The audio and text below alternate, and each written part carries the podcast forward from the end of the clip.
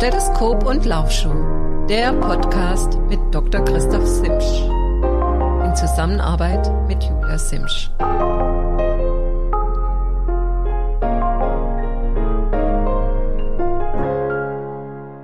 Ja, halli, halli, hallo. Ich begrüße euch wieder ganz herzlich zu einer neuen Folge von Doc Talk, Stethoskop und Laufschuh. Heute ist Freitag, der 31.03.2023. Mein Name ist Christoph Simsch. Ich bin Facharzt für Allgemein- und Sportmedizin, praktizierend in Satteldorf im schönen Baden-Württemberg an der bayerischen Grenze. Ich selbst mache seit über 40 Jahren Leistungssport, ähm, schlussendlich zuerst Laufen, seit 35 Jahren dann Triathlon, habe insgesamt über 30 Ironman in den Beinen, davon dreimal Finisher in Kailua Kona ähm, habe diverse andere Tätigkeiten hinter mir, war unter anderem Mannschaftsarzt in der Fußball-Bundesliga beim SSV Ulm. Viele erinnern sich noch, 20 Jahre ist her, war fünf Jahre lang Verbandsarzt der deutschen Kanu-Slalom-Nationalmannschaft. Und mein Leben ist der Sport. Ähm, wir haben mittlerweile, ich glaube, jetzt die 19. Folge. Und als große Überraschung bin ich heute nicht alleine, sondern neben mir sitzt ja eine Person, die euch im Vorspann des Podcasts immer vorgestellt wird, nämlich meine liebe Tochter Julia. Hallo Julia. Hallo. Julia wusste vor zwei Stunden noch gar nichts von ihrem Glück, dass sie hier in den Podcast eingeladen wird. Ähm, Julia war jetzt in Thailand gewesen, ein halbes Jahr, ähm, ja, und hat, kam gestern zurückgeflogen, hat mich heute besucht, hat mich sehr gefreut und wie gesagt, ich freue mich, dass sie da dem Podcast heute eine weitere Stimme verleiht. Julia, wie geht's dir? Mir geht's gut. Man muss ja dazu sagen, ich wurde ja erstmal für das Intro erstmal, wurde erstmal meine Stimme runtergedreht, damit ich nicht reinlachen kann. also Julia ist aus Thailand gekommen und ist gut drauf. Ja. Ja, Julia, du, ähm, heute haben wir ein ganz spannendes Thema, nämlich das Thema äh, Verlauf Verletzungen oder Beschwerden im, ähm, sag mal, Gürtel abwärts. Du hast ja früher auch recht erfolgreich Triathlon betrieben, letztes Jahr an einer 100 Kilometer Wanderung ähm, teilgenommen.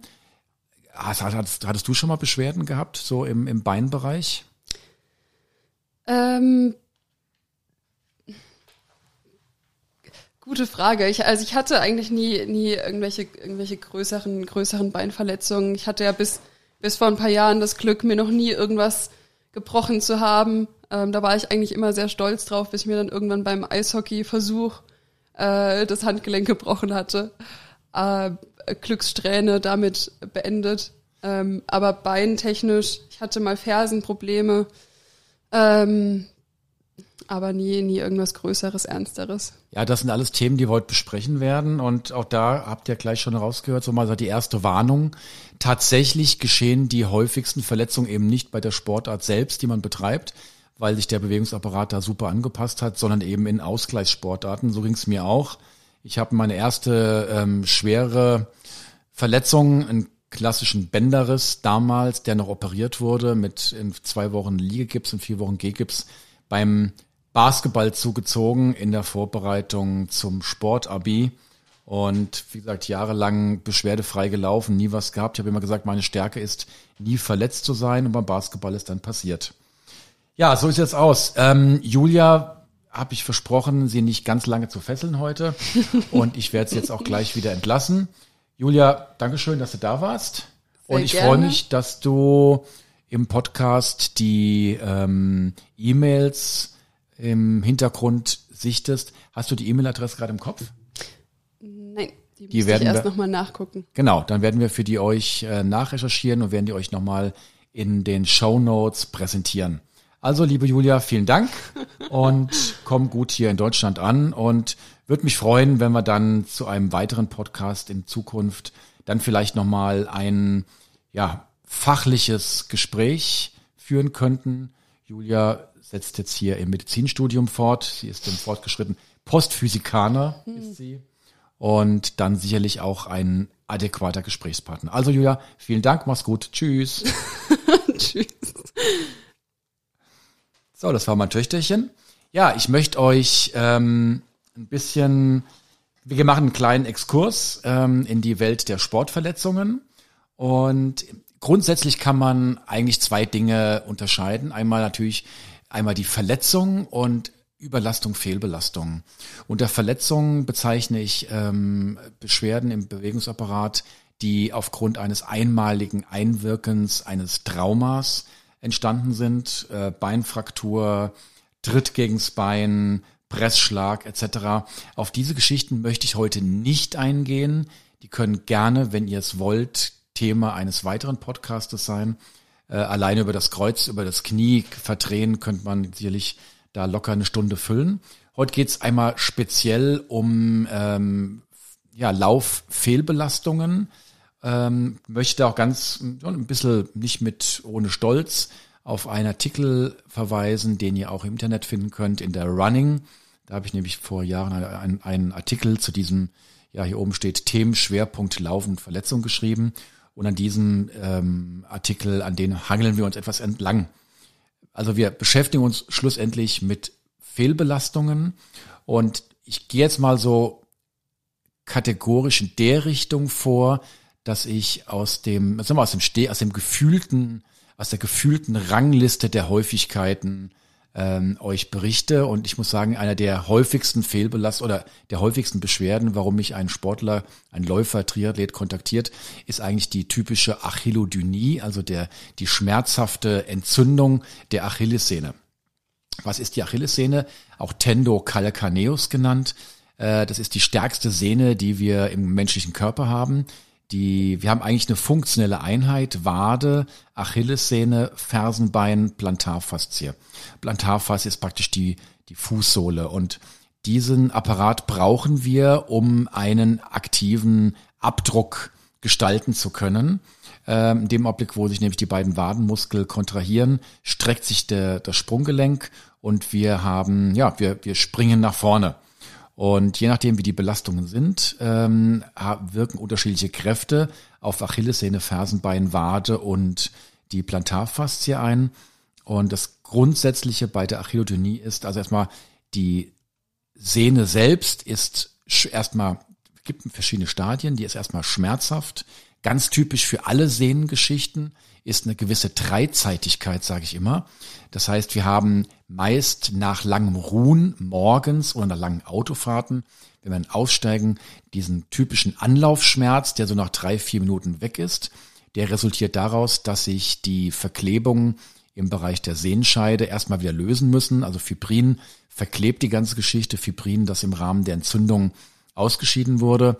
Ähm, danach haben wir oftmals, zumindest im Anfangsstadium, eine gewisse Beschwerdefreiheit, aber auf jeden Fall eine Beschwerdeminderung. Und dann am Schluss, ähm, gegen Ende der Belastung, kommt dann doch der Schmerz wieder, der immer stärker wird, bis wir dann wieder pausieren und das ganze Spiel von vorne losgeht. Das ist also der typische Verlauf von Sehnenreizungen. Und wenn jemand mir von dieser Dreizeitigkeit berichtet, kann man meist schon von ausgehen, dass dann irgendwo eine Sehne, sei es im Beinbereich, Schulterbereich, betroffen ist. Bei der Achillodynie kommt es erst zu einer Reizung der Sehne ähm, das Gewebe entzündet sich, es tut weh, es ist druckschmerzhaft.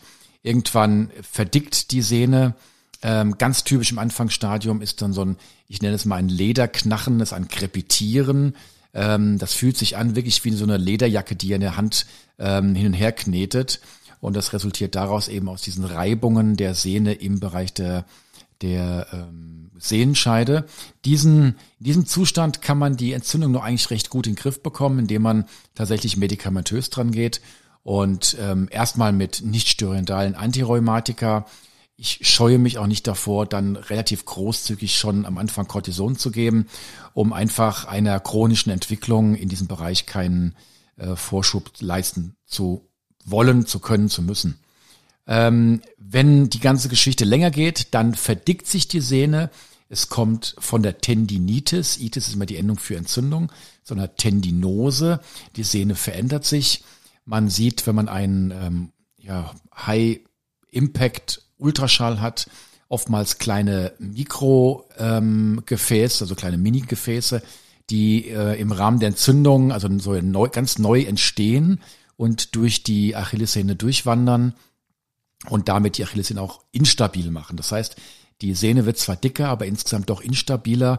Und das ist dann schon eine Sache, wo man wirklich aufpassen muss, denn wir können relativ schlecht sagen, wie die Belastbarkeit ist. Und ähm, das Schlimmste, was passieren kann, ist, dass die Achillessehne reißt. Das fühlt sich dann laut denen, die es gehabt haben, so an. Man hört meistens wirklich ein schnallendes Geräusch, ein schnalzendes Geräusch. Und ähm, es fühlt, muss sich so anfühlen, als ob jemand mit voller Wucht gegen die Waden tritt. Viele drehen sich dann schimpfenderweise um und stellen fest, aha, okay, hinter mir steht ja gar keiner. Und dann kann man eigentlich schon davon ausgehen, dass die tja, Achillessehne gerissen ist. In diesem Fall muss man sagen, ist eigentlich eine sofortige Vorstellung beim Chirurgen notwendig. Es gibt mittlerweile die zweite Tendenz, das auch konventionell ohne Operation zu behandeln. Da wird der Fuß relativ lange in Spitzfußstellung gehalten. Ähm, momentan ist aber eigentlich noch gängige Praxis, dass eine Achillessehne genäht wird mit entsprechender Nachbehandlung. Nach so einer Achillessehnen, nach einem Achillessehnenriss kann man davon ausgehen, dass eine richtige Sporttauglichkeit ja nach vier, fünf oder gar erst sechs Monaten wiederhergestellt ist. Also das gilt es auf jeden Fall zu vermeiden. Ihr werdet euch fragen, tja, warum kommt denn so eine Achillodynie? Es ist auf jeden Fall eine ähm, meist eine Fehlbelastung. Das muss gar keine Überlastung sein. Eine Überlastung wäre dann zu erwarten, wenn ihr die, den Belastungsumfang zu schnell steigert.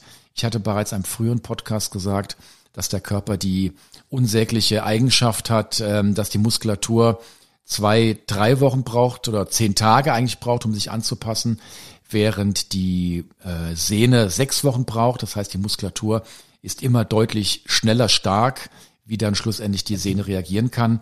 Und wenn dann die Belastung zu schnell gesteigert wird, kann es dann doch zu einer Überlastung kommen. Äh, meist aber ist die Ursache äh, eine Fehlbelastung, also ein Knickfuß beispielsweise, eine Überpronation, also ein Knicken nach innen oder eine Supination, was eher seltener vorkommt, ein Knicken nach außen, eine Fehlhaltung des Fußes, Spreizfuß kann es sein. Ähm, was ganz häufig der Fall ist, der Laufschuh ist nix. Ja, der Laufschuh ist entweder nicht passend, zu unflexibel, zu steif, führt einen in die falsche Richtung oder er ist einfach zu alt. Und da möchte ich einen Schuhentwickler von Essex zitieren, der einfach sagt, selbst ein Schuh, der nicht gebraucht wird und nur im Regal steht, ist eigentlich nach einem Dreivierteljahr wie altes Obst vergammelt. Und wenn ihr einen Laufschuh aber aktiv lauft, kann das unter Umständen früher sein, weil die heutigen Laufschuhe, naja, zwischen vier und 900 Kilometern lediglich halten. Und wenn jemand Wochenumfang von 80 Kilometern hat, was sicherlich ambitioniert ist, aber nicht außergewöhnlich, dann ist so nach rund spätestens zehn Wochen der Laufschuh hinüber. Ich persönlich merke das immer, wenn mein Laufschuh langsam den Geist aufgibt, dass die Beschwerden einfach im Bewegungsapparat deutlich mehr werden. Und das wäre für mich dann das Zeichen, äh, sich einen neuen Laufschuh zuzulegen. Ob man jetzt unbedingt den Laufschuh abwechseln muss, das ist die große Frage. Das einzige Argument, was dafür spräche, ist, dass ähm, das Dämpfmaterial nach einem langen Lauf manchmal doch 24 Stunden braucht, um sich wieder zu erholen. Also es macht durchaus Sinn, den gleichen identischen Laufschuh in doppelter Ausführung zu haben und den abzuwechseln. Ich bin aber jetzt selbst nicht der Riesenfan, der sagt, man muss jetzt unbedingt verschiedene Laufschuhe haben, um ähm, eine Fehlbelastung entgegenzuwirken. Ich habe zwar auch verschiedene Laufschuhe, aber die nutze ich dann deswegen, weil die Anforderung beziehungsweise der Untergrund unterschiedlich ist. Also Trailschuh, Spikes, äh, Lightweight Runner für Wettkämpfe oder eben für einen, einen schnellen Trainingsschuh beispielsweise. Aber dann habe ich doch meinen Lieblingsschuh und den trage ich dann eigentlich sowohl beim schnellen Dauerlauf als auch beim langsamen Dauerlauf wie auch beim regenerativen Dauerlauf und meist auch sogar beim Wettkampf. Also bei langen Wettkämpfen trage ich eigentlich keine anderen Schuhe, als ich jetzt unbedingt im Training trage. Aber das ist sicherlich meine ähm, eigene subjektive Erfahrung, aber mit der ich eigentlich gut gefahren bin. Ja, wie kann man so eine Achillodynie behandeln? Ich hatte es bereits erwähnt, also nicht steroidale Antiromatika äh, sind auf jeden Fall geeignet. Cortison kann geeignet sein. Es kann bis dahin gehen, dass man sogar lokal injizieren muss, also die, die entsprechenden Substanzen. Und um halt wirklich eine Entzündungshemmung zu erreichen und um die Entzündungs, diese kreisende Entzündung ähm, einfach zu unterbrechen. Es kann manchmal sein, hat der Körper so eingestellt, dass auch wenn der auslösende Mechanismus nicht mehr da ist, dass die Entzündung trotzdem weiterhin kreist und das muss einfach mal durchbrochen werden. Und wenn dann der Auslösen, die auslösende Ursache beseitigt worden ist, dann hat man meistens Ruhe damit. Wenn dann aber nach einer gewissen Zeit der Beschwerdefreiheit die Beschwerden wieder auftauchen, auftauchen, dann weiß ich als behandelter Arzt, okay, wir haben den auslösenden Mechanismus noch nicht gefunden und müssen halt weitersuchen. Ähm, es kann auch sein, dass zum Beispiel eine Verkürzung in Bein-Beckenmuskulatur, der Ischuralmuskulatur, dass die Muskelfaszien ein Problem machen, ja, dass eine Verkürzung dort ist. Und ähm, wenn ich an meine alte Laufgarde denke, die mit mir das Laufen begonnen haben, so muss ich feststellen, dass nahezu alle, die jetzt keinen Sport mehr machen, deswegen den Sport aufhören mussten, weil es im Bereich der ähm, Wade, Achillessehne oder Fersenbein zu einer Entzündung gekommen ist. Eine kleine Besonderheit noch, das Fersenbein, ähm, das Fersenbein, da das ist also hin die, die, Ferse eigentlich, wo die Achillessehne rumläuft und dann zur Plantarfaszie ausstreift. Ähm, da kann es auch zu einer Entzündung kommen. Da haben wir einmal einen Schleimbeutel, der unter der Achillessehne liegt, der kann entzündet sein. Es kann zu einer Ansatztendinitis kommen. Ähm, und es kann auch mal Zeichen einer Rheumaerkrankung sein, der Morbus Bechterew. Der macht sich auch mit einer dauerhaften Fersen äh, bemerkbar. Also wenn ihr Fersenschmerzen habt, dementsprechend vielleicht auch mal mit dem Arzt zusammen dran denken, dass da auch andere Dinge dahinter stehen könnten. Grundlage der ganzen Geschichte sind natürlich äh, physiotherapeutische An, äh, Anwendungen, Faszienbehandlungen. Lokal, hatte ich bereits erwähnt, kann man äh, auch mal Cortison spritzen. Das ist nicht mehr ganz so streng, wie man es früher gehabt hat. Im Gegenteil, ähm, man weiß, dass durch das Spritzen von Cortison diese neuen kleinen Blutgefäße, die die Achillessehne instabil machen, unter Umständen ähm, atrophieren, also wieder verschwinden und die Achillessehne damit stabiler wird. Früher hat man gesagt, das Injizieren von Cortison in die Sehne bewirkt definitiv die Gefahr eines Sehnenrisses. Ähm, neuere Studien scheinen das zu belegen. Ich persönlich hätte dennoch, tja, es tut immer schwer, sich von alten Traditionen zu verabschieden, aber ich hätte doch eh noch Schwierigkeiten, dann wirklich Kortison in die Sehne reinzuspritzen und würde da eher nochmal den warnenden Finger heben und da vielleicht auf weitere Studien achten. Eine ganz, ganz tolle Sache bei chronischen Achillessehnenreizungen oder bei Sehnenreizungen insgesamt ist die ACP-Methode, die wir auch in meiner Praxis anwenden. Das ist Auto, autologe konditionierte Plasma. Da wird dem jeweiligen Menschen Blut abgenommen, es wird zentrifugiert. Dabei geben die weißen Blutekörperchen Zytokine, Orthokine in das Serum ab und das wird lokal injiziert in der Folge von drei, vier Mal mit zehn Tagen Abstand. Und da habe ich eigentlich super Erfahrung mitgemacht. Vorteil ist, dass wir ähm, ja keine fremden Substanzen einspritzen und auch Allergien eigentlich weitest ja unmöglich sind. Ich habe zumindest auch noch keine beobachtet. Und ähm, auch auf theoretischer Basis eher nicht so wahrscheinlich. Ähm, weitere Beschwerden im Bereich der Ferse können natürlich Fersensporne sein, das sind Knochenausziehungen, die aber schlussendlich eigentlich in meinen Augen keine Fehl, ja doch, vielleicht doch eine Art von Fehlbelastung, weil wir eigentlich eine chronische Verkürzung der, ähm, der Wade dahinter haben. Und ähm, ja, und dadurch halt sich reflektorisch oder als, als, als Bedingung, damit die, die, die Sehne mehr ähm, Haftungs- oder mehr, mehr Angriffsmöglichkeit am Knochen hat, sich dann entsprechend die Sehne heraus, äh, dieser Sporn herausbildet. Das heißt dann auch eine chirurgische Entfernung oder auch eine Entfernung mittels ähm, ähm, Stoßwellengeschichte ähm, bringt nur kurzfristig was, nämlich wenn die Ursache nicht beseitigt ist, dann bildet sich dieser Fersensporn von vorne wieder. Ähm, beim Fersensporn ist es weiterhin eben dementsprechend wichtig, dann, dass einfach die Wade kräftig gedehnt wird es gibt hier auch Studien, da hat man die Leute am Tag circa tausendmal wippen lassen, hat die verglichen mit einer ähm, Kontrollgruppe und hat festgestellt, dass es ähm, ja, dass diese der Kontrollgruppe weitgehend überlegen sind. Wenn ihr euch sagt, oh, tausendmal wippen am Tag, wenn ihr euch hingeht, zack, zack, zack, zack, ruckzuck sind 30, 40 Mal, habt ihr das. Wenn ihr das dann ein bisschen länger macht, habt ihr vielleicht 100 Mal. Naja, wenn ihr das vier, fünf Mal am Tag macht, dann habt, kommt ihr auf vier, 500 Mal. Ähm, das ist auf jeden Fall schon mal eine gute Geschichte. Ihr könnt das auch am an der Tür, äh, nicht an der Tür machen, an, in, einem Treppenhaus machen, so dass die, ähm, der Vorderfuß auf der Treppe steht und dann äh, exzentrisch mit der Wade nach unten gedehnt wird. Die zweithäufigste Geschichte, muss ich sagen, die ich in der Praxis sehe, ist das Patella-Spitzensyndrom, auch Runners Knee genannt. Ähm, Ursache ist hierfür eine Reizung oder auch kleine Mikroverletzung im Bereich der, des Überganges der Kniescheibe in die Patellarsehne. Äh, die Ursachen sind viele, sind vermehrte Sprungbelastungen, sodass wir das nicht nur im Laufbereich finden, sondern hauptsächlich auch bei Sprungsportarten. Ähm, exzentrische Belastungen wie langes Bergablaufen äh, ist da ebenfalls die Ursache. Behandlung in diesem Fall mh, ja Dehnung der Oberschenkelmuskulatur, Kräftigung der Antagonisten, sprich das Beinbeugers, die Oberschenkelrückseite. Achtung, ich sage mal, passt auf im Studio, lasst Hände weg vom Beinstrecker, ist eine reine Bodybuilding-Übung, macht euch, bringt euch für den Sport eigentlich praktisch gar nichts.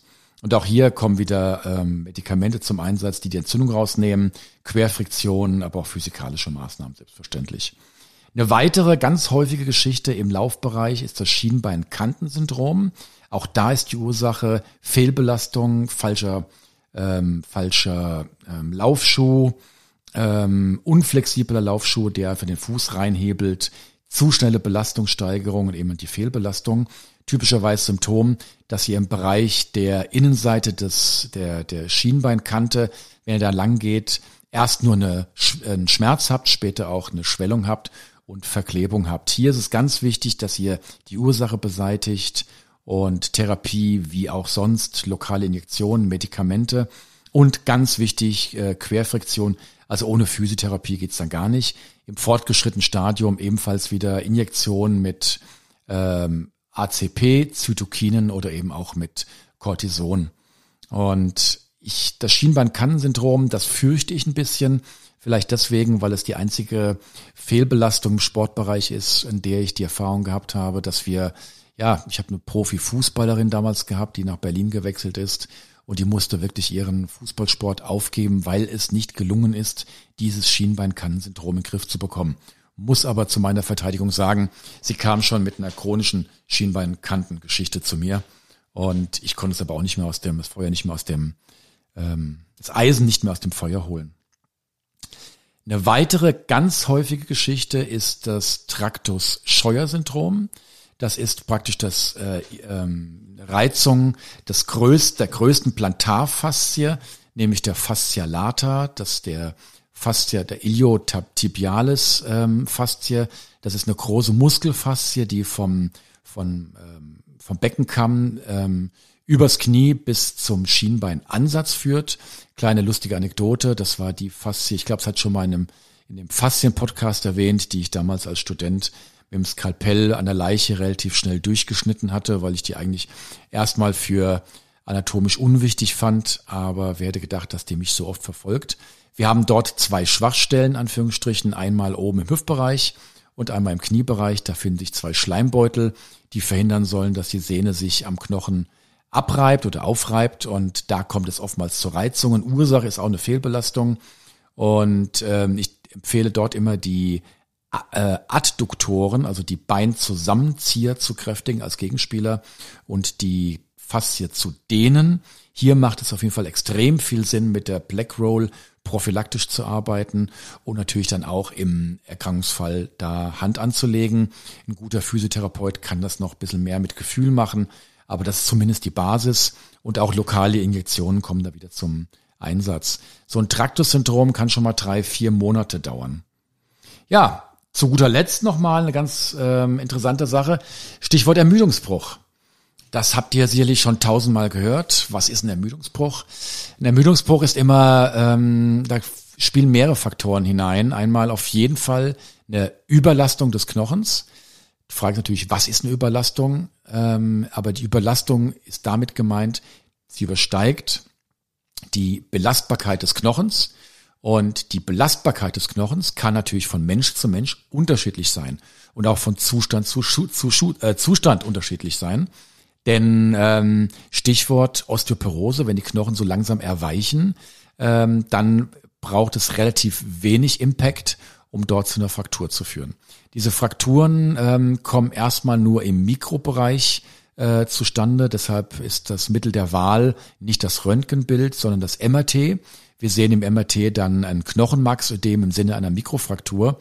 Und das ist eigentlich schon der klassische Ermüdungsbruch, den man dann tatsächlich sogar mal stilllegen muss. Ich behandle ihn ganz gerne damit zusätzlich Mitteln, die gegen die Osteoporose einwirken. Das sind Calcium, Vitamin D und auch die Alletronsäure, die dann off-label gegeben wird. Off-label heißt außerhalb der Zulassung, weil die Zulassung dieses Mittels ist nur für die krankhafte Wirbelfraktur zugelassen. Und da erfolgt immer eine Aufklärung, ähm, leider auch eine Rezeptierung auf Privatbasis, sind immer nur 20, 30 Euro, macht aber Sinn, weil alle Thronsäure den Knochen einfach nicht nur ähm, Calcium einlagert, sondern deutlich elastischer macht. Ich sage immer, Calcium macht den Knochen wie so eine Porzellantasse. Wenn die runterfällt, knallt's auch, obwohl die voller Kalk ist, während die Alletronsäure dann die Porzellantasse, ähm, in diesem Fall auch den Knochen einfach ähm, ja elastisch macht. Und deshalb macht ähm, Alletronsäure Sinn. Studien haben gezeigt, dass die ähm, Erkrankungsdauer ähm, damit doch halbiert werden kann. Und ich habe damit wirklich super Erfahrungen gemacht. Die Basis aber dieser ganzen Geschichte bei Ermüdungsfraktur ist herauszufinden, warum ist die Ermüdungsfraktur? Und oftmals haben wir eine Belastungs-Erholungs- äh, im, im Balance, also ein Ungleichgewicht äh, zugunsten der Belastung. Und ähm, wenn ihr zurückdenkt an den Podcast Überlastung, da habe ich so ein bisschen von Hormonkreisläufen gesprochen. Äh, das Erste, was passiert, wenn der Körper auf Dauer zu viel Belastung vom Körper fordert, ist, dass der Energiestoffwechsel angegriffen wird. Und da haben wir ein Hormon, das in der Hypophyse gebildet wird, angeschubst von dem Hypothalamus, also ein Teil des Zwischenhirns ebenfalls.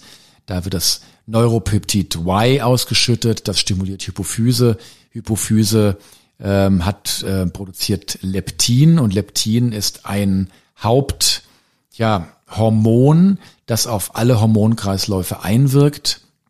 Ähm, und da werden die Hormonkreisläufe nach unten geschraubt und der Körper geht sozusagen in Sparflamme und da kommt es eben zu, der spart alles ein, was unnütz ist. Und da kommt es eben zur folglichen Osteoporose, zur Knochenerweichung. Und das ist immer ein Alarmsignal, hey, es passt irgendwo was nicht.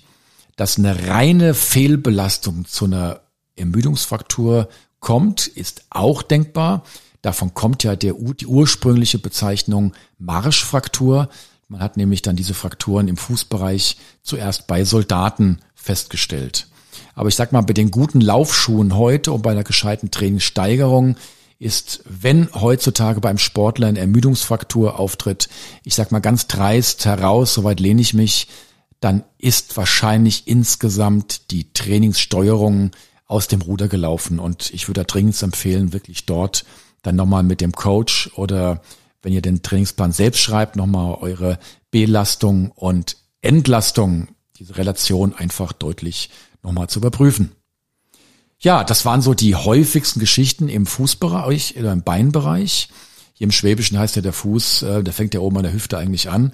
Ähm, aber jetzt meine ich wirklich den Bein-Oberschenkelbereich. Was wir noch ganz oft haben, sind äh, Sehnenverletzungen oder Sehnenreizungen im Bereich der Sehnen, die um den Knöchel herumgehen. Das ist einmal die Peroneus-Sehne oder tibiale Sehne, je nachdem, welche Seite betroffen ist. Und das sind auch immer Geschichten, die aufgrund einer, äh, eines falschen Schuhwerkes resultieren, beziehungsweise die dann ja auch einfach eine Fehlstellung der, des Fußes zugrunde haben. Stichwort Überpronation, Supination, was ich vorhin bereits erwähnt habe.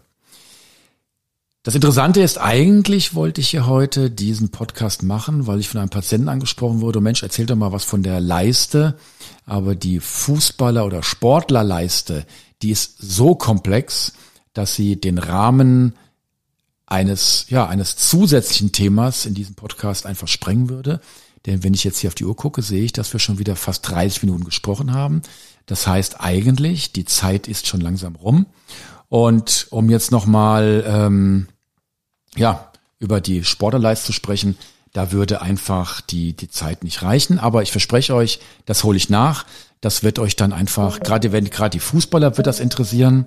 Und ja, es hat mir wieder mal super Spaß gemacht für heute. Das war es auch schon wieder. Wenn es euch gefallen hat, dann gebt mir bitte ein Like. In den Show Notes findet ihr später noch den Hinweis für E-Mails, für Anregungen. Bleibt gesund, genießt die länger werdenden Tage, sportelt schön und wir sehen uns wieder in zwei Wochen und bis dahin verbleibe ich als euer Christoph. Ciao!